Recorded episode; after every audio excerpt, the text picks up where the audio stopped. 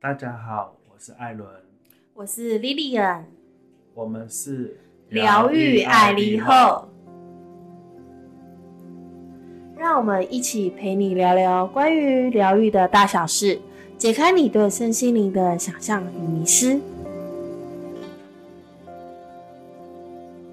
欢迎回到疗愈爱丽后，我们要即将继续上周的主题，让我们继续听下去。那那这样的话，老师刚刚讲到花精，我相信有很多朋友都不知道什么是花精，可以跟我们简单的讲一下什么是花精。我觉得花精应该可以独立讲了两三集没有问题了。对，但是因为因为现在有讲到了，那就稍微带一下我们对于花精的一些小小的补充。花精它其实是一种能量的疗愈啦，对，它是每一种啊，它可以拿来干嘛？它可以拿来喝啊。英国巴哈花精，其实我会建议你们先去谷歌，先去找英国巴哈花精。好了，它就是一种能量疗愈，没关系，就是我们后面的集数了。我们会在后面做一个比较详细的解说。那主要来说，我们可以把它当成是一个能量的保，呃，不是情绪的保健品，就是说调整我们自己情绪，然后帮助我们平缓，然后去面对现在所遇到的状况，这样子。对，没错。好，那回到我们的塔罗牌哦，嗯，那老师刚刚说到他喜欢用这个花精去解释，结合这个塔罗牌，对，那是怎么样的一个解释结合的方式？呃，我举一个例，像刚刚有我提到，就是我那时候在抽塔罗牌的时候，去给人家算命的时候，拿到一个一张牌叫做宝剑八。好，宝剑八它就是一个女孩子，然后被一条白布绑住，然后旁边有很多的剑插满了她的周围。那其实，在那个时候，很多人都会说，拿到这张牌的时候，很多人给的第一个反应说，那一张牌叫做作茧自缚。对，但很多人不知道那一张牌，它更有一个深远的含义，是说，呃，他之所以会把自己困在一个这样子逆境，非他所愿，他其实内在那个女孩子穿的是红色的衣服，她非常的想要去脱离这样子的一个困境，但是她找不到方法，对吧？也就是说，她眼睛是被蒙住了，对她找不到方法了，但是她有没有这个热情跟行动力要去改变？是有，是有哦，是有的，他是想改变的哦，所以这时候其实我们就会想离职的哦，所以我就是我，对，所以像在这个时候，我们就会让他用。我为什么会说跟花精搭配？花精里面有一支花精叫做甜西洋丽，甜西洋丽呢，他在说的就是一种，他可能呃已经想尽各式各样的方法，他要脱离所谓的困境，但是呢。他还没找到方法，他需要冷静下来，重新的梳理、厘清他所有的生命当中的所有状态，以及面对他现在现实生活的所有问题，选出一个对他最好、最有利的方法，先踏出去第一步这件事情。所以，当你如果说能够去确定。呃，找到我可以踏出去第一步的方法的时候，这一个就能够被得到解套。所以在塔罗牌宝剑八的时候，我们就会告诉他一件事情：你看这个女孩子眼睛被白布条蒙住眼睛，她看得到去路吗？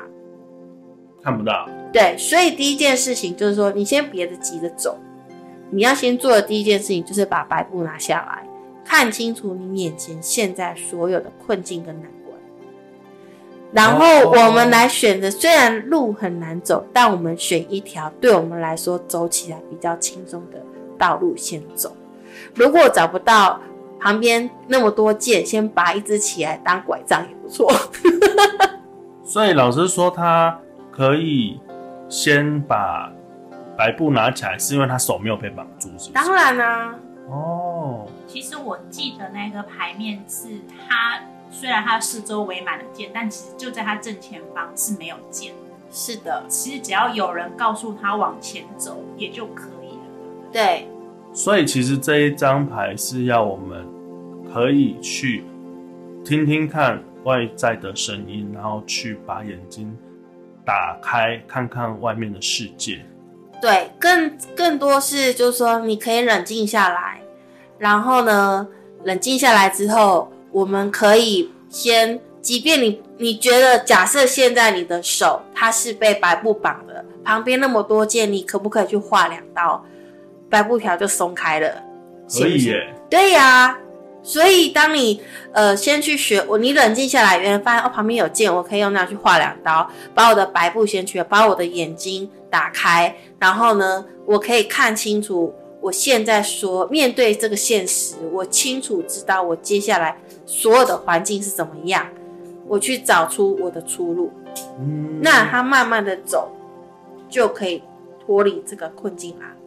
所以后来老师就因为这样子的际遇，然后开始展开你在塔罗牌上面的一些占卜的学习。对对对对。那可以帮我们介绍一下，就是对于塔罗牌，我们需要有什么样的？我们我们介绍一下塔罗牌大大概的状况。就是有一些人还是不知道塔罗牌是什么耶，应该还是有这种人哦、你不是也在学习塔罗牌吗？那你要不要说说看？我不要，我是一个那个很很很初出丛林的小白兔，我怕那个被人家吃掉。哎，塔罗牌它其实是有它的一个历史在的啦，但是就是说，其实它最早是桌游，它是桌游，对，最早它是桌游，然后慢慢的就是形成在吉普赛那边，它变成是一种占卜的工具。嗯。那到后来就是说，呃，韦特他，因为我们现在塔罗牌很多嘛，有韦特有托特，他们就是慢慢的把它故事性写出来，然后赋予它更多的生命跟意义里面。那再加上说，后来有许多的可能加入一些神话故事在里面，嗯，然后去做一些有未来性的预言跟占卜的作用。好像也蛮有趣的。对，它其实是蛮有趣，你也可以从那个每副塔罗牌，你去了解到它的一个故事。所以它其实你说它神秘吗？我觉得因人而异。你可以把它搞得很神秘，但其实它也可以是很多东西是能够被呃所谓的呃心理学可以被解释的，它是可以的。还是有很多朋友会觉得说，嗯，它到底准不准啊？它准吗？准是很邪门这样是吗？呃，准准不准是取决在这个占卜师本身的状况来决定准不准。解牌能力的概念。对解牌能力的，以及他对这个牌的熟悉度，以及他的理解的深度，来决定这个卡牌准不准。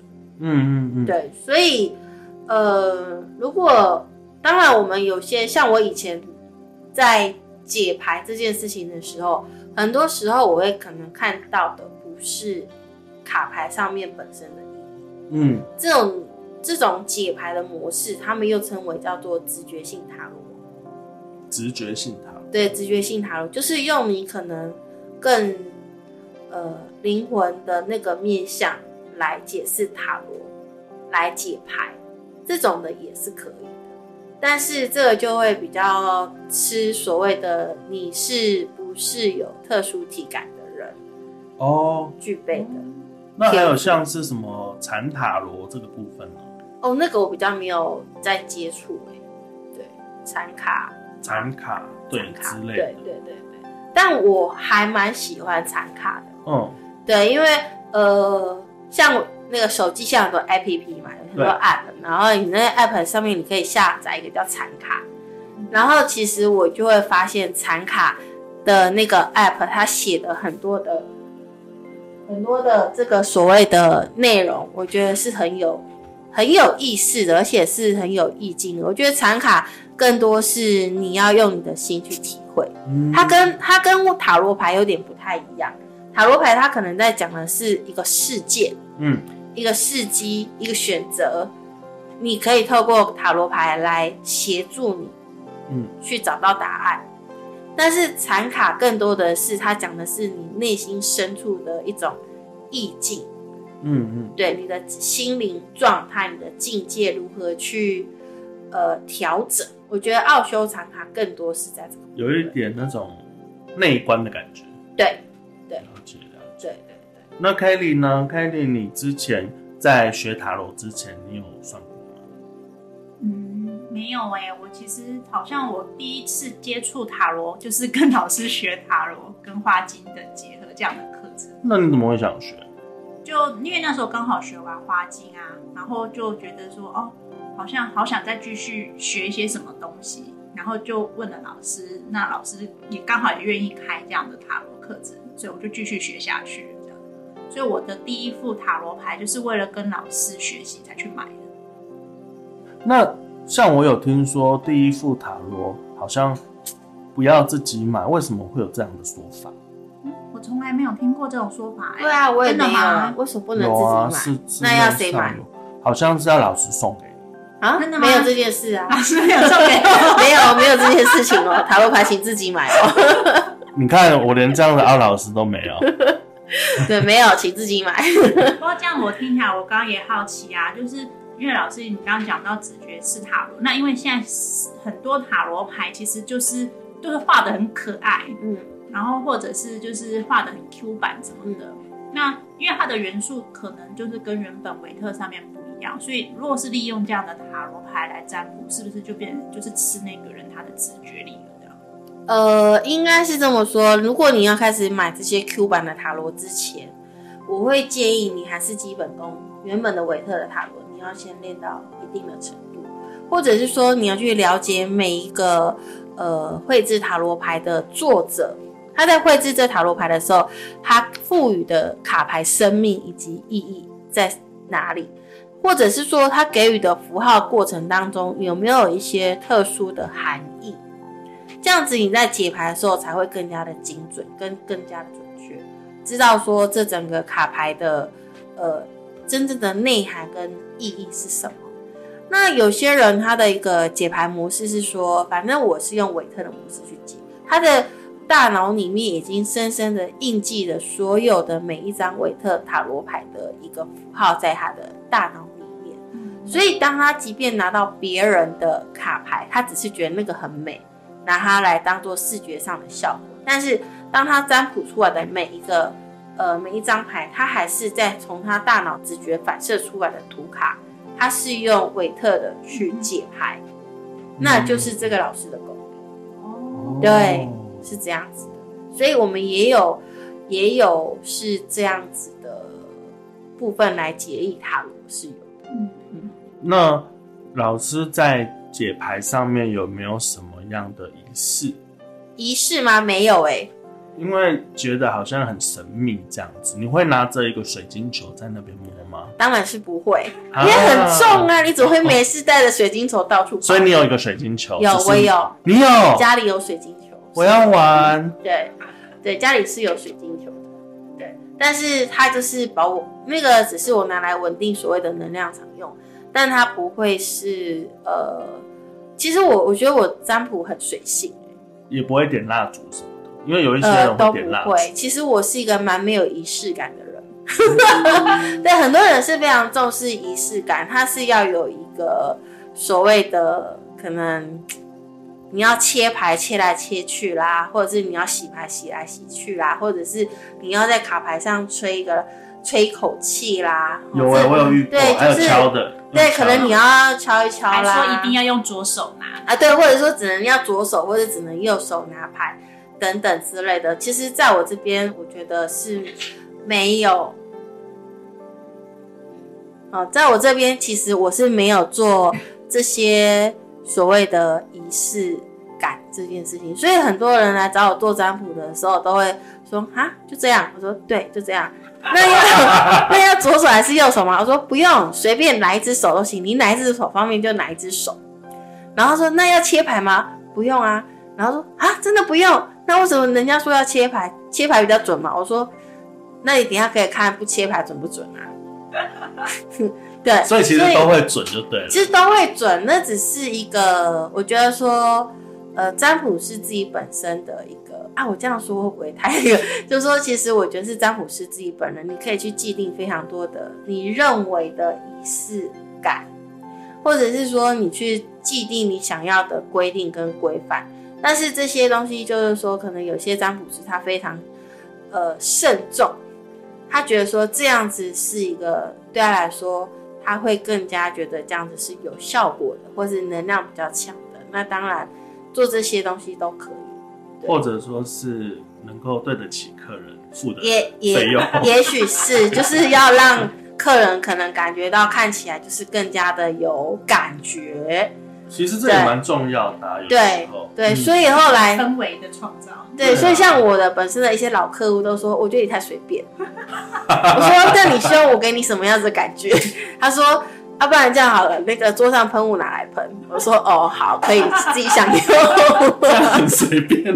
对，或者说他跟我说，我可以要求一件事嘛？嗯我说什么事？他说，那你可以帮我点颗蜡烛吗？我说好，你要什么颜色？对也太随便了吧？对对对，然后至少老师那边有很多精油也可以用。是是是是是，所以就是说，在这样子的占卜，我其实我本人是没有太多的禁忌跟太多的一些仪式感，其实我是真的没有。但是呃，我会在教学的时候，我会告诉我的学生，该要有，如果你的呃初期你要让人家培养你跟客户之间的一个信任感这件事情的话，其实。呃，一些仪式感它是必要的，嗯它，是必然存在的。所以我们不是在说仪式感不不对哦，没有，没整件事哦。对而且我记得还是有一件事情，老师一定也会带我们做，就是所谓的开牌仪式。哦，对，开牌仪式一定要、对。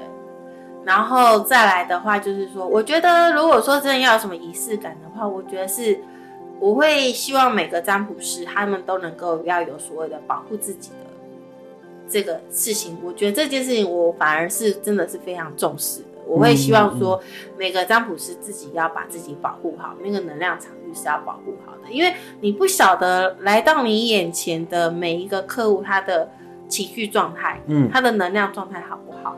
那呃，或者是说他的能量是不是非常低频？是不是有卡了一些五四三二一的东西来？那在这个坐下来占卜之前，我觉得唯一我可能会要求或者是交给我的每一个占卜师，我会告诉他们，就是说自我的保护仪式这件事情一定要做，什么都可以不用，但是保护自己一定要。嗯，结界一定要打。对，结界要打起来，这个这个是我反而是真的会比较重视，会觉得说，呃，所有的禁忌里面，我觉得是最需要注意的事情。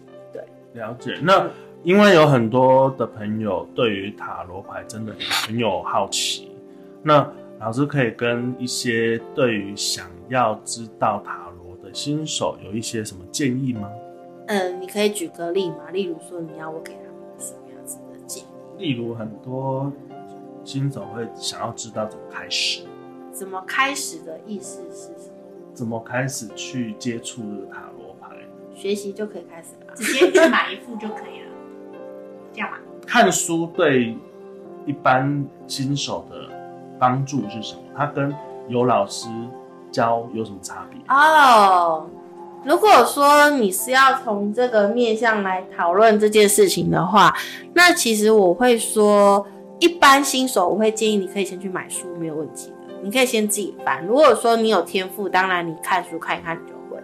但是呃，为什么呃会建议说多少还是找个老师学一下？是因为可能如果每个人看书他就一定可以学得会的话，那看书就好啦。你你像我，包括我可能看很多东西，我可能一看我就知道了。但是，呃，有一些细节细腻该注意的事情事项，包括能量流怎么走，能量流怎么看这件事情，我还是会那时候会去请教老师。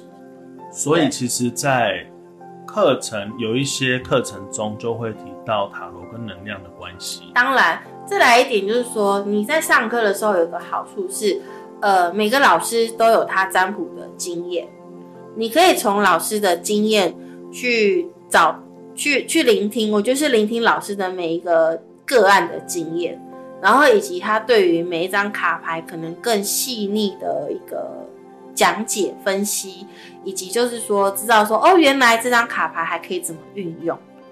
对我，我曾经听过最夸张的一个事情，就是有人拿塔罗牌来烧，你知道吗？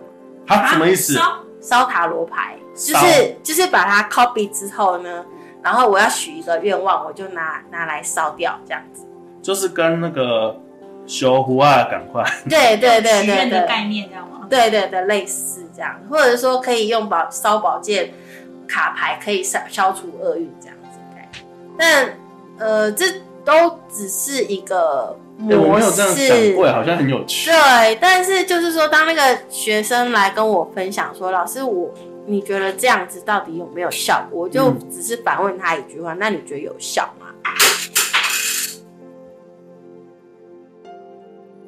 然后我就跟他讲说：“你觉得有效？你要那你觉得有效吗？”然后他就跟我说：“嗯，好像没什么效果。”我说：“对啊，那既然没效果，为什么要一直浪费钱去影印，然后来烧掉这个东西？”他说是哦。对，然后他就说他最早期的时候还不是用影印的方式烧，他是真的买每一一副吗？对买一副塔罗牌在哎，塔罗牌现在没有很便宜对之前之前也没有很便宜，对，它蛮贵的，快要一一千上下吧。没有没有没有不需要，不要要看他买的大小吧。没有，我的意思是说，但是我嗯我觉得我觉得是这样子，就是说。呃，做每一件事情，其实要去探索的是说，做了这件事情有没有存在的必要性，以及他做这件事情的意义究竟为何，嗯是这样子的。那如果说做这件事情本身它的意义性不大，效益性也不强，那为何还要再做这件事情？那老师刚刚有提到说那个能量跟塔罗牌的关系，可以讲一下这个能量对于一般人的理解吗？呃，能量上来看塔罗牌的话，其实它是属于一种你可以透过呃，像我在教塔罗牌的时候，会有让他看他可能他现在的心态，嗯他过去的状态，现在因为心态而影响他现在问遇到的问题点是什么，以及如果说这个部分它可以转化的话，那它未来其实如果它这卡牌是好的，那它就可以往好的面向走。如果它的未来那张卡牌是没有到很 OK 的状态，那是不是我们从现在改变我们的想法，改变我们的心态，然后来转化它未来的一个事情的变化性？所以我刚刚有讲，未来是可以被改变的。这也就为什么就是说，呃，很多人说你以三个月为一个期期限，嗯嗯嗯的，来来来做这样子一个解释。所以，如果当你呃在这个心态上面，你有去调整，行为上你有去调整的时候，在未来那一张牌它是可以被改变，它是可以被翻转、被逆转的，因为未来还没发生呢、嗯嗯嗯不是吗？对所以啊，能量的部分就是代表说是可以改运这样子的类似的，似状是的况。，是的，是的。当现在当下你的心态改变了，未来的能量它是可以被改变的。听起来好像也就是说，因为你的信念是什么样，所以你展现出来的那种实相是什么样，也是一样的道理。对啊，所以我们常常会有一句话叫做“你的心念会创造你的实相”，那是什么意思？就是当你的心想什么，它就会创造出你的生活会有一些什么样子的实际的样貌，或者可以它会展现出对，它是可以被改变的。哦，如果你现在觉得你是匮乏，当你转化那个信念，其实你会发现你越来越不匮乏。所以我觉得也不一定要烧塔罗，而是说，当你烧塔罗，是你相信厄运会切除，那你其实就一直相信你的厄运一定会被切除。对啊。对啊，也不一定要烧塔罗啊，嗯，杀了。不是烧烧啊，烧掉塔罗牌啊。对啊，那听说老师最近会开这个新的塔罗班，可以告诉我们一些朋友你新班的一些状况吗？哇，已经暌违两年了呢。对我真的距离上一次开塔罗牌大概两年前了吧。听说老师很不想看，因为真的很累，其实总共要讲七十八张牌。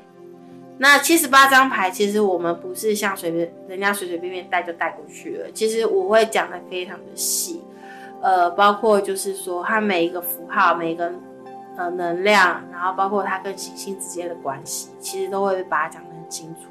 那再加上说，像每一张牌它呃好的，当然固然能量好就好了，但是有些卡牌可能它能量不是那么的呃好，它代表叫做提醒。那如果说我们有这样子比较提醒的牌出现的时候，那我们该如何转念？我觉得这个是很重要，所以这个东西也在课程上面，它其实是会讲到的。那呃，课程的话，其实我今年对，就是因为有很多的朋友来邀课，然后我一直很懒，因为七十八章真的要讲很久很久很久，所以嗯、这次的话就只开两个班，开两个时段，就说两个时段，那一次是多久？一次是六个小时，早上十点到要上十次，十次，对，十个整天，所以有六十个小时，完完整整的带给同学们。对，哇！然后就是解完七十八张牌，然后再加上呃你的牌阵怎么去运用。那老师主要是说明韦特系统，还是说会参照其他的系统？呃，主要是韦特系统为主，对，嗯以韦特为主轴，然后去讲故事，让大家听知道这样子。那时间可以告诉我们观众朋友时？间的话，呃，我知道五月有一班，然后再来的话是七月，五月的话是五月二十四号开始，每个礼拜三的早上十点到下午五点。那因为有些人可能他呃平日白天没办法对，只能只能假日来。那所以我们在七月二十二号的时候会开一个假日班，那它就是六日六日这样，也是整天早上十点到下午五点。那我们如果说有这样子的讯息，有兴趣的朋友们，我们会放在我们下面资讯栏的地方。嗯那如果说有兴趣的话，也可以帮我们点选，然后去了解看看，然后也可以欢迎报名。对，那就感谢各位。那我们今天塔罗的议题先暂时到这边哦。以后还会有更多更多相关的议题。那如果你们有想听啊，或者说对什么样的东西有兴趣，也都可以告诉我们哦。欢迎留言哦。好，再见。拜拜。再见。